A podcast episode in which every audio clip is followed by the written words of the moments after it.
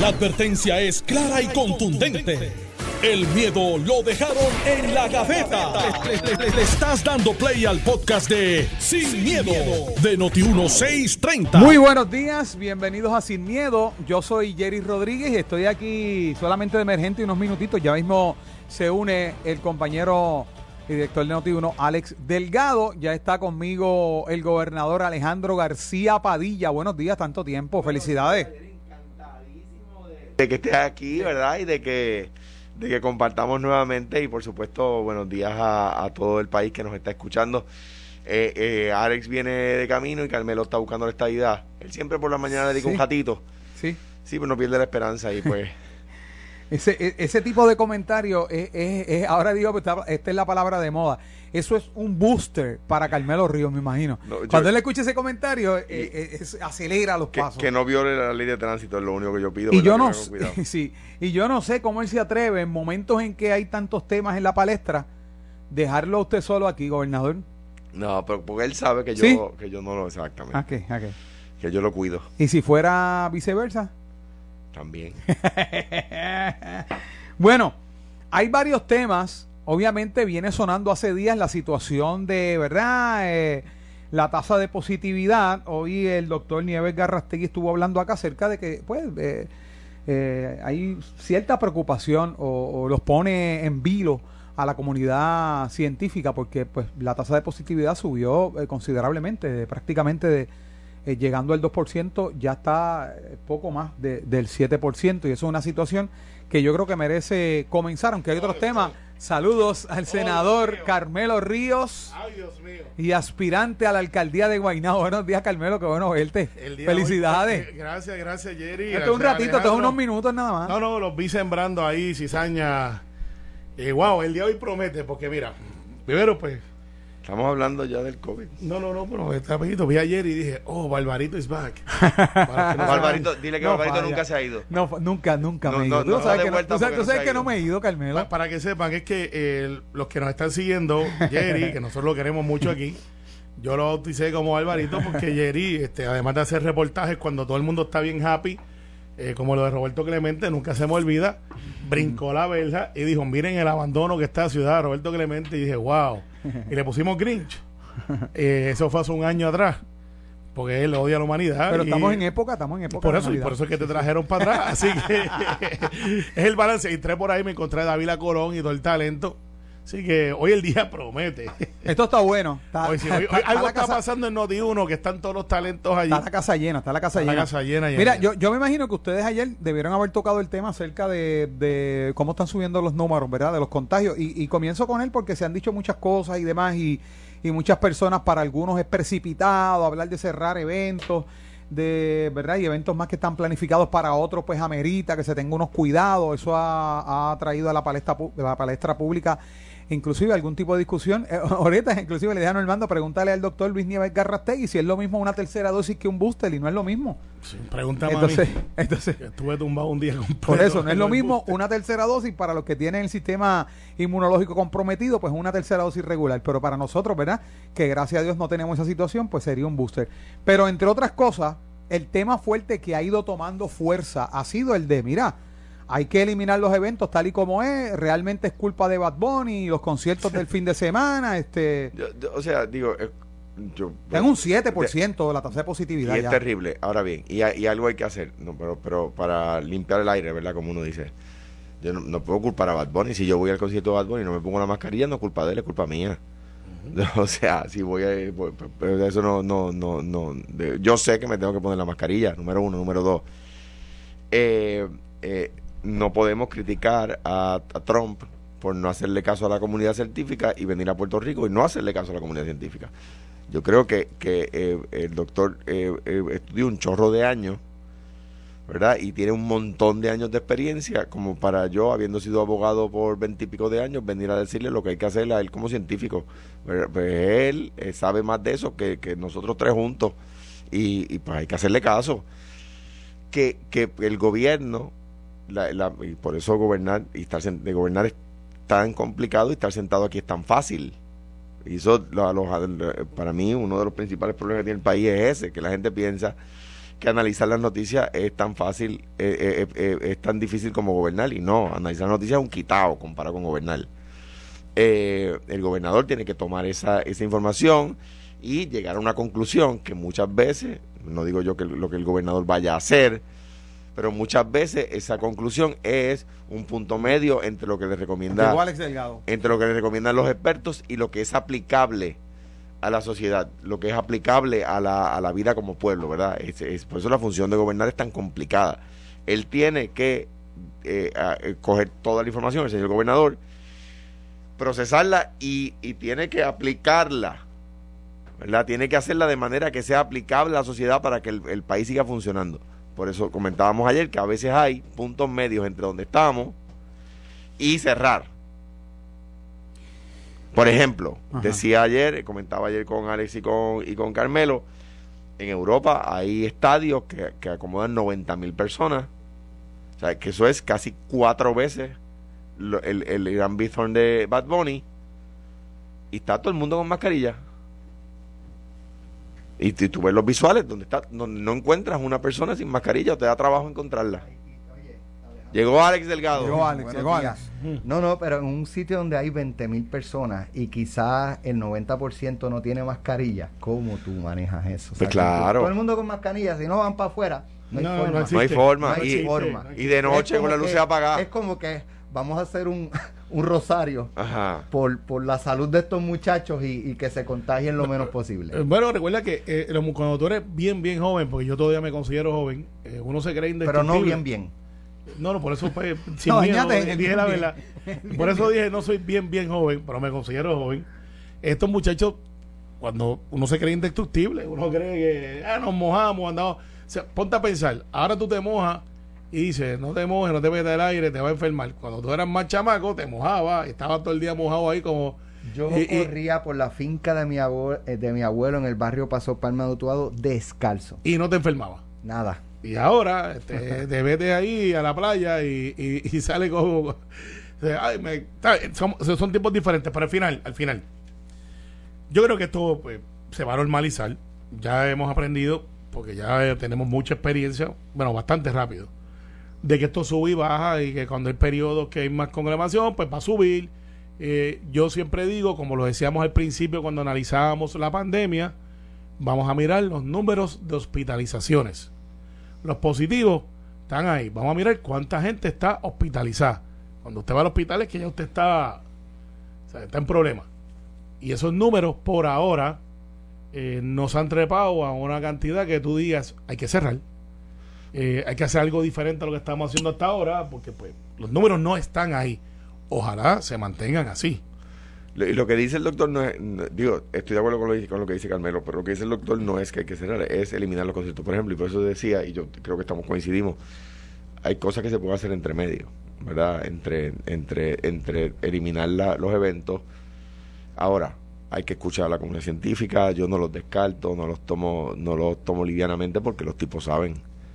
Sea, los tipos saben. Y, y creo que, de nuevo, eh, eh, han estudiado muchos años, ah, tienen muchos años de experiencia como para yo, sin haber eh, eh, nunca cogido un curso de usar un estetoscopio, venga yo a decirle a ellos cómo que se resuelven los problemas, el hecho de que haya una, una, un evento de realización de pruebas masiva, obviamente da el mensaje de que estamos tratando de contener la pandemia, los contagios, porque en un momento dado eso era uno de una de las cosas que se cuestionaba, que estaba lo que era verdad Eh, la vacunación, pero el proceso de detectar casos pues se había, había amainado.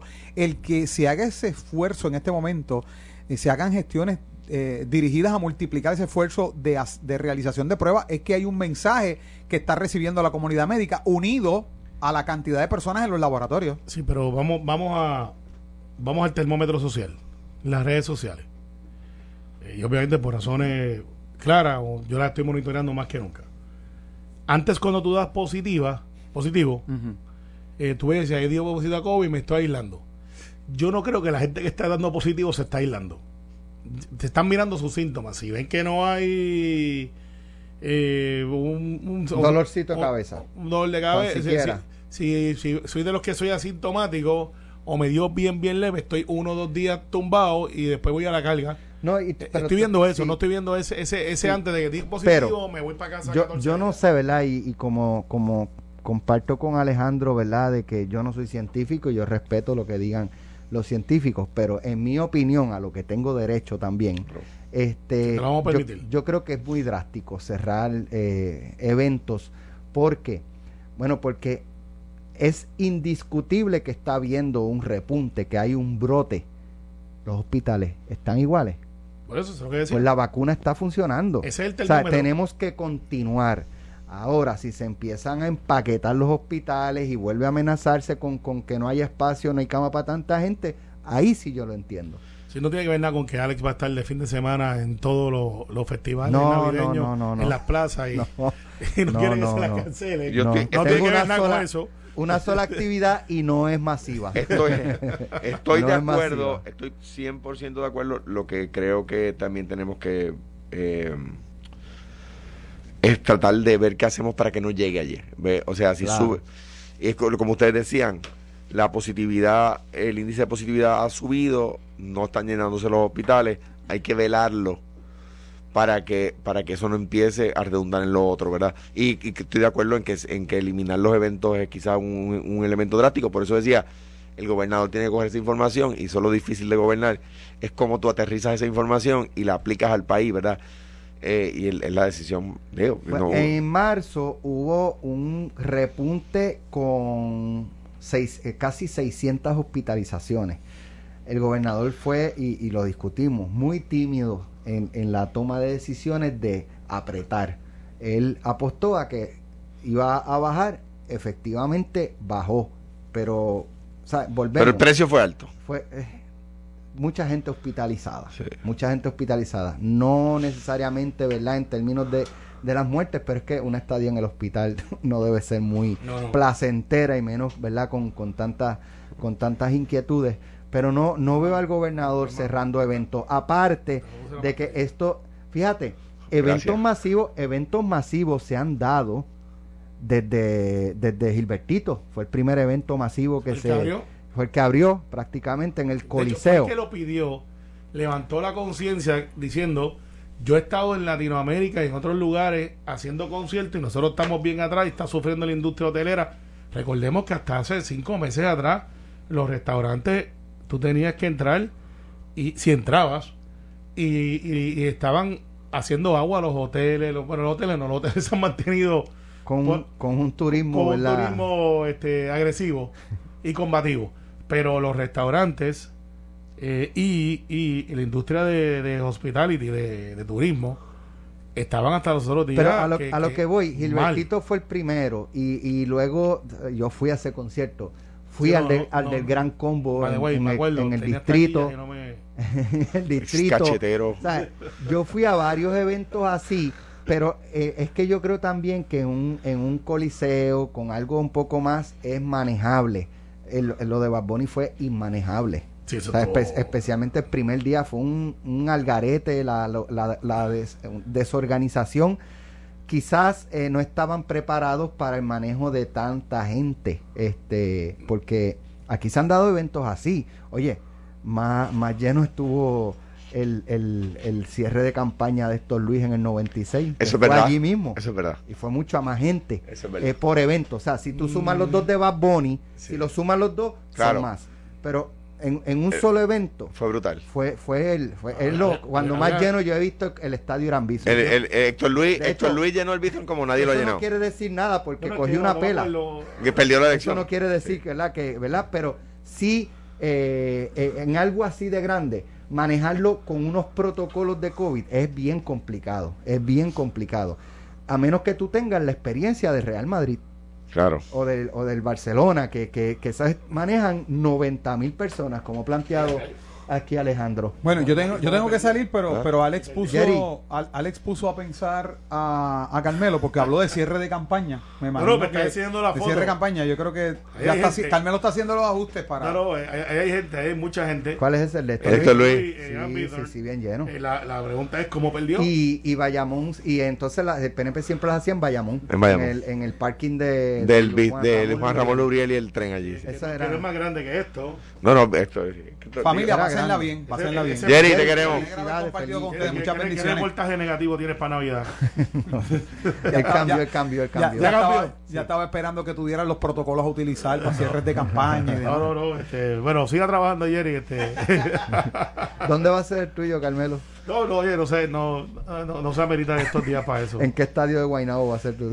Eh, muy posiblemente se ha sido muy pequeño.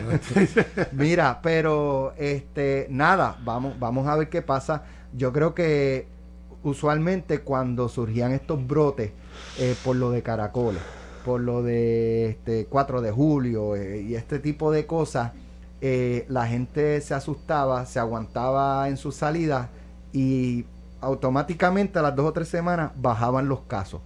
Pero eso era cuando no había vacuna. Como dice Carmelo y coincido con él, la gente hoy se siente más, se siente protegida. Este, si me contagio no voy a Y toma unos riesgos mayores. Esto, yo no- si- oiga, por si acaso, si usted ve un pana suyo o, o- o un amigo o amigo familiar que de momento está usando alcohol desmedidamente, es que lo más seguro dio positivo y no quiere quedarse en la casa y se está protegiendo. pues, este, cuando usted ve uno que no está usando alcohol y de momento lo tiene en el bolsillo, saludo a Chorongo y a, eh, que- que anda con alguna botella como de un galón. Y el, ah, el profe te manda saludos, by the way, el de Dorado.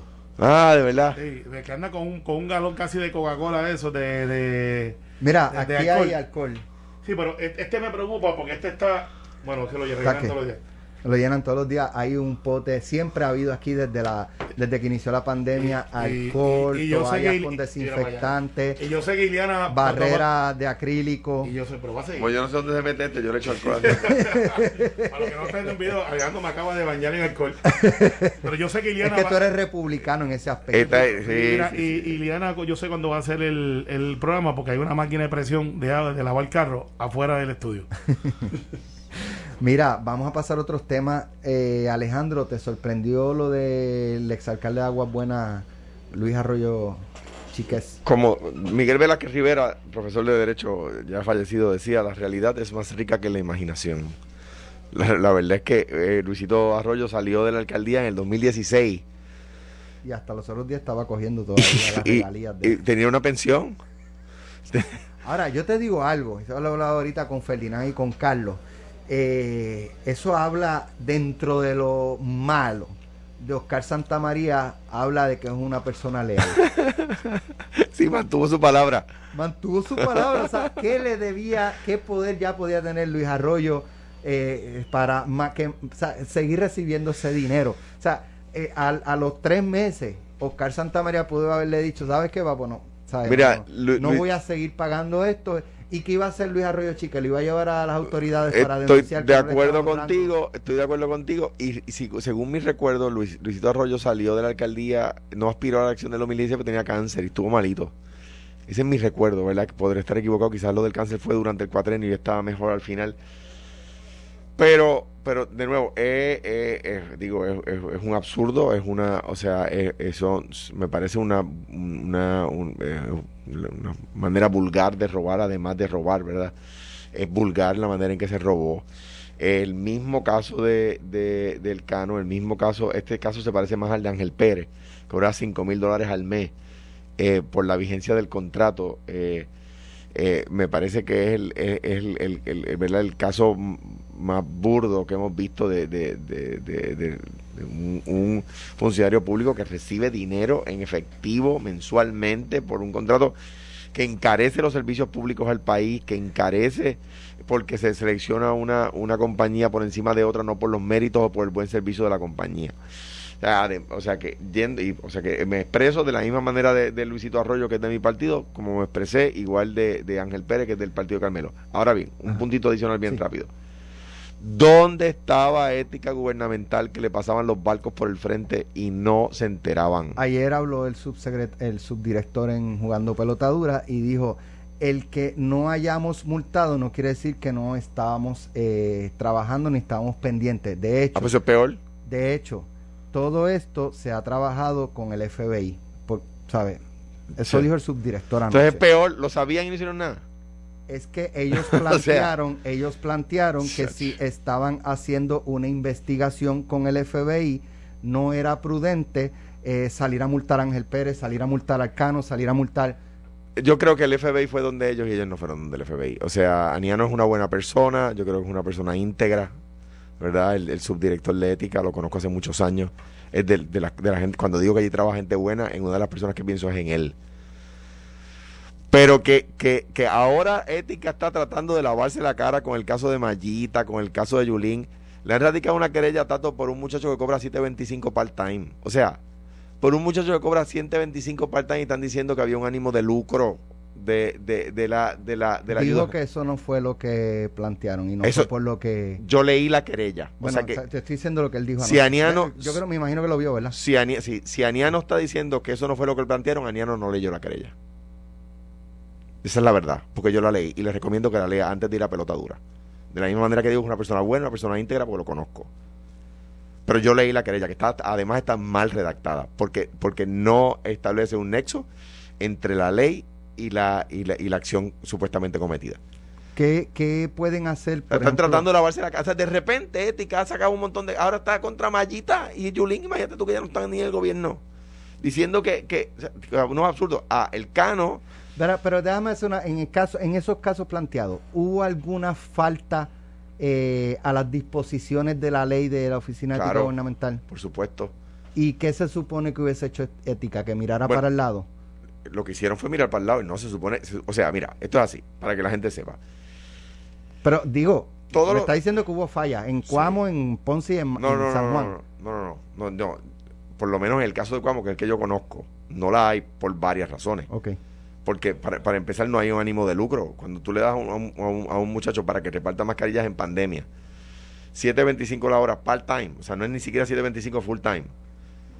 ¿Dónde está el ánimo de lucro? Y un muchacho que no es familia del alcalde, por tanto no es familia Pero mía. él lo planteó anoche que no es por enriquecimiento, que No, es eh, pues no ha leído la que querella. es porque tenían que pedir una dispensa. pues no, Pero- no ha- pues pero- no ha leído la querella, porque la querella dice... Envíamela, please. Claro que sí. Para, ahora, ahora, y la bien, leemos. ahora, ahora bien, ahora bien, para que la gente sepa, y Carmelo estoy seguro que tiene, tú tienes que al informe de ética.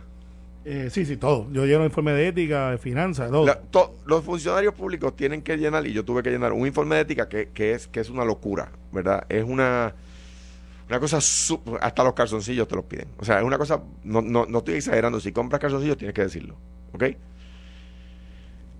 Por lo tanto, si yo de repente me, me paseo por ahí con un Bentley, como le, un caso El chuchín. real, el chuching, y no lo digo en el informe de ética, ética, y ética sabe que ah, tengo un Bentley, y lo digo en, en la radio el matutina, Y dijo y dice que te lo regalaron. Ajá. Peor todavía. Que fue un chiste, va de güey, aquel momento. No se lo habían regalado, él lo había comprado. Pero lo dijo en radio. o sea, él, él lo dijo, yo estaba oyéndolo en vivo, No, todo, yo creo porque, la, porque yo tengo gente que me quiere, dijo.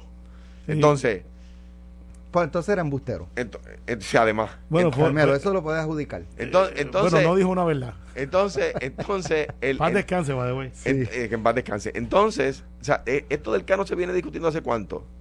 Eh, Entonces, dos años. dos años. Entonces, eh, eh, que, que, que, que vienen ahora a decir que es que ellos fueron al FBI, bendito sea Cristo. O sea, es que, que tiene que ser un poquito más, más serio. Mira, este. O sea, eh, eh, eh, Ética se creó en el 90 por allá. Y lleva, lleva 31 años más o menos de creada. Y no ha habido un caso, un caso, no ha habido uno donde Ética encuentre la falta antes que el Departamento de Justicia Federal o antes que el Departamento de Justicia Local. Ni uno. Ahora pregunto yo, ¿sirve la agencia? ¿Que hay gente buena allí trabajando? ¿Gente decente y seria? Sí. Que ahora están tratando de lavarse la cara, sacando casos ahí a todo lo que da, como de repente han sacado como 10.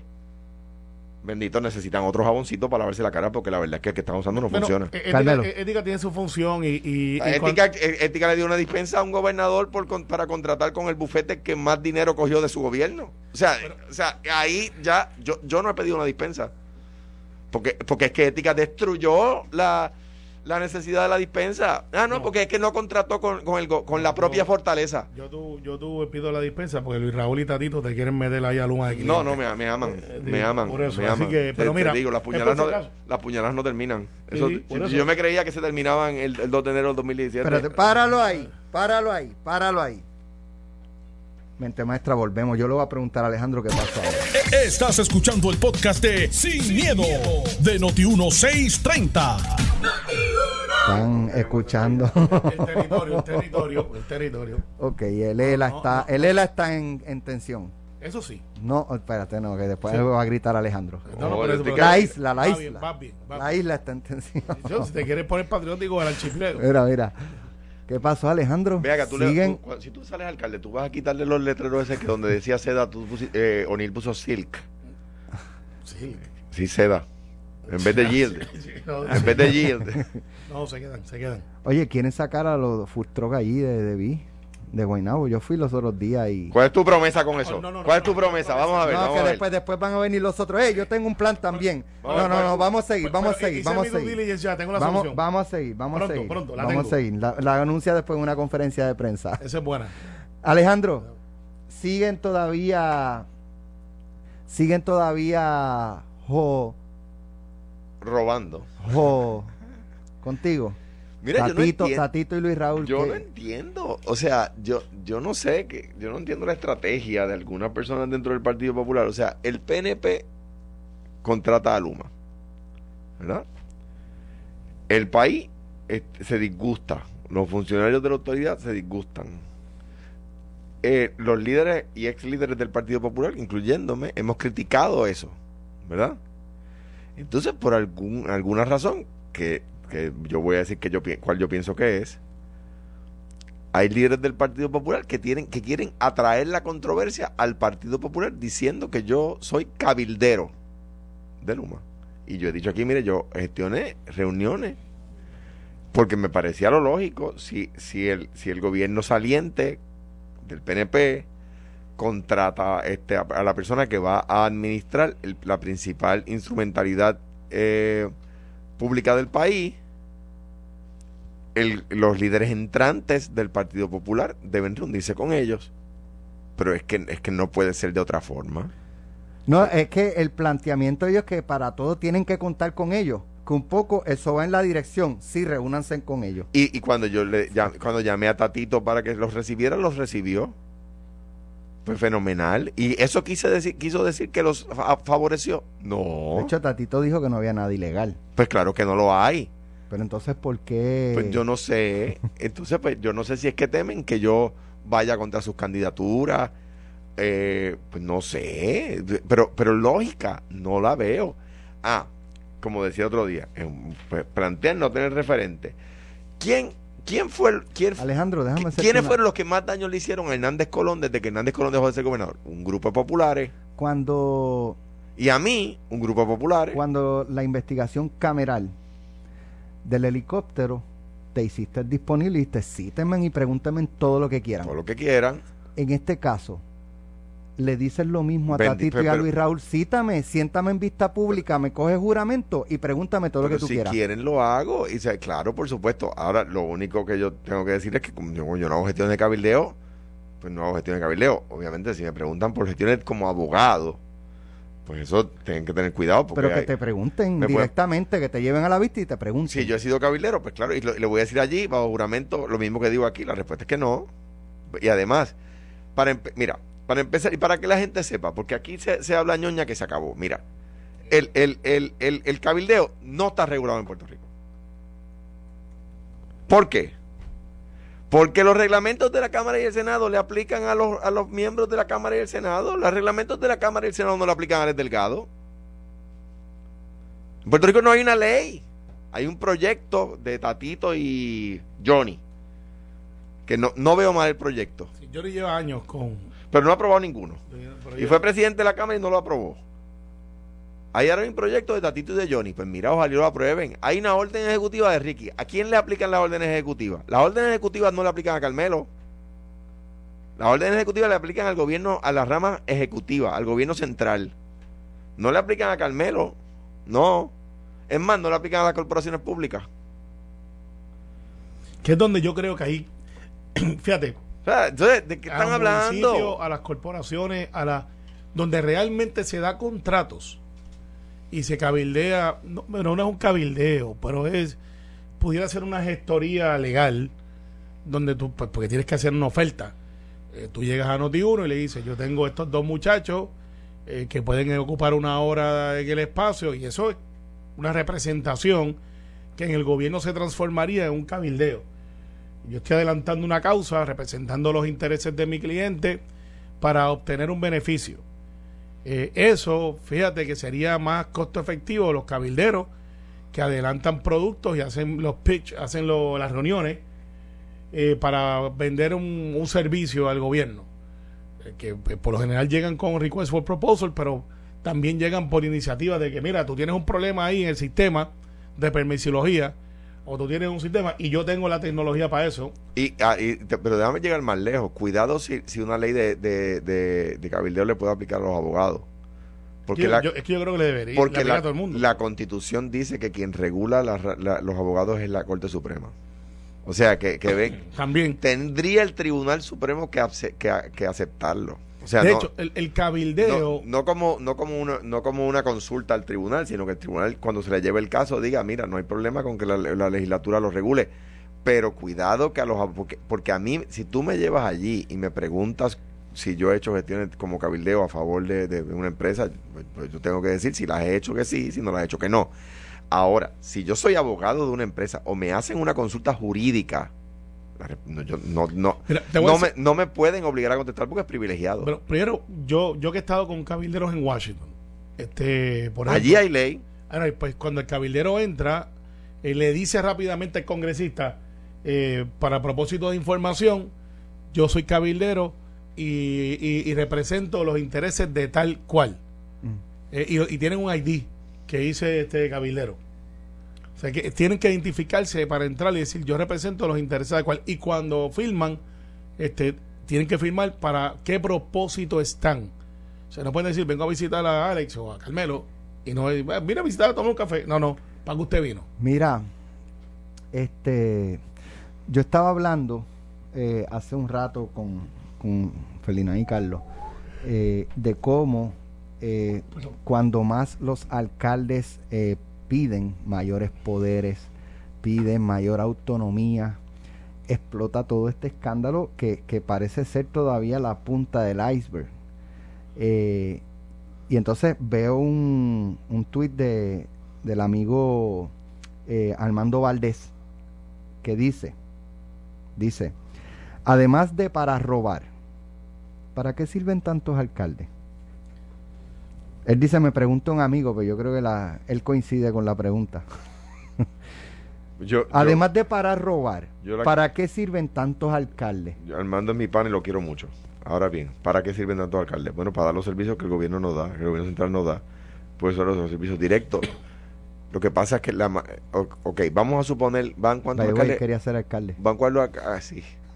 Van- no lo considero en un momento. va- ¿verdad? sí, Él- fue el primer iba a correr para alcaldía de San Tres, Juan. tres, van tres alcaldes arrestados, ¿verdad? Un, un ex alcalde y dos alcaldes, ¿verdad? Ajá, Va- vamos a exagerar y vamos a suponer que son 10, ¿verdad?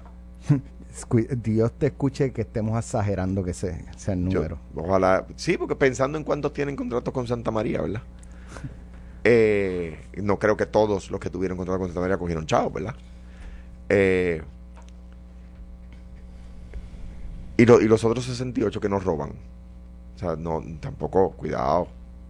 Cuidado, porque Se le fue el gatillo ahí al Armando. yo digo, pues no, es una pregunta que le hace un amigo, pues hay que contestarla. Mira, los alcaldes son los que los que le dan servicios directos a la comunidad, los que recogen los escombros de la gente cuando uno llama, los que los que tienen la policía municipal cuando la policía estatal no, no está, a veces en Cuamo hay un retén y un, y un patrullero y es la policía municipal la que tiene que hacer el trabajo. Los que los que hacen eficientemente y legalme- y legal y eficientemente el recogido de, de basura, los que atienden manejo de emergencia. El otro día un columnista de esos que critica muchísimo a los 78 alcaldes, un, un, un familiar de él tuvo, un, o un amigo de él tuvo una- un problema, un accidente en Cuamo. Y llamaron a Tato. Y Tato le- después de resolver el problema con emergencia médica municipal, con manejo de emergencia municipal, Tato le dijo, ¿viste que los alcaldes son necesarios? No llamaste a emergencia médica estatal. Bueno, llamaste a la municipal. los Cuidado, que, que va a hablar ahora uno que quiere ser alcalde. Bueno, sí, y tienen un propósito, y asesoré muchos alcaldes antes. Pues yo trabajé en OCAM, la Oficina de Comisión de Asuntos Municipales, y uno ve la dinámica desde el punto de vista administrativo, eh, cuando uno está, esa agencia que regulaba a los municipios y, y como que las leyes y las normas básicas. Y tengo que decirte eh, que los alcaldes tienen un propósito de servicio de primera línea, porque la centralización del gobierno a nivel estatal es injusto geográficamente con el oeste, la montaña y, y, y, y li- y limítrofe, y limítrofe fuera del área metropolitana. Pues el área metropolitana tiene una infraestructura de ser- servicios mucho más ágil. que, que el sistema de rastreo de los pacientes de COVID, ¿quién fue el que lo implantó eh, eficientemente? Los municipios. Los municipios. Los municipios. Que de hecho, eh, el, el gobernador va a hacer un anuncio en estos días porque se acaba el dinero eh, para el rastreo municipal el 30. Y hay que, hay, que hay que reconocer, por ejemplo, en aquel momento el secretario era Lorenzo, que, hace- que, que lo vio y lo aceptó. Mira, los alcaldes están haciendo esto mejor que el Departamento Por de Salud. es que te y digo- cogió fuego. Me acuerdo Mira, que lo criticaron, porque la- los alcaldes que estaban haciendo eran populares, particularmente Javi. Vamos a sacarlo de- de- del estatal. El gobierno federal hace las mismas gestiones que hacen los estados. Ya tienen un overlapping. ¿Y por qué entonces el gobierno estatal hace falta? Porque hace falta gobernadores. Porque dan un propósito de servicio mucho más directo, más ágil, eh, aunque el vaqueo económico muchas veces venga de un centro, pero para la distribución no existe una logística, logística eh, más eficiente que la de conocer el área. Si no, busquemos cuando llegó aquí el después del huracán, llegó FEMA y dónde fueron a buscar la ayuda para saber dónde estaban las cosas. A los gobiernos municipales. Recuerdo cuando Ramón Luis le dijo, ¿qué ustedes están buscando? A una que estaba peleada. No, estamos buscando esto. Mira, eso queda allí. En esa montaña que ustedes ven, allí es que quedan. Y llevan un día buscando el sitio para poder montar los postes donde iban. Ese es el propósito. Estoy dando un ejemplo bien simplista. Pero es, es otra dinámica. Es otra dinámica. Bueno, ¿Qué vale más que mil palabras? Gracias Carmelo, gracias Mira, Alejandro. Una fotografía. Mira, mira, mira una foto por Gracias. Carmelo, gracias Mira una Alejandro. foto por ahí. Porque él es el duro de la fotografía. Sí, bueno.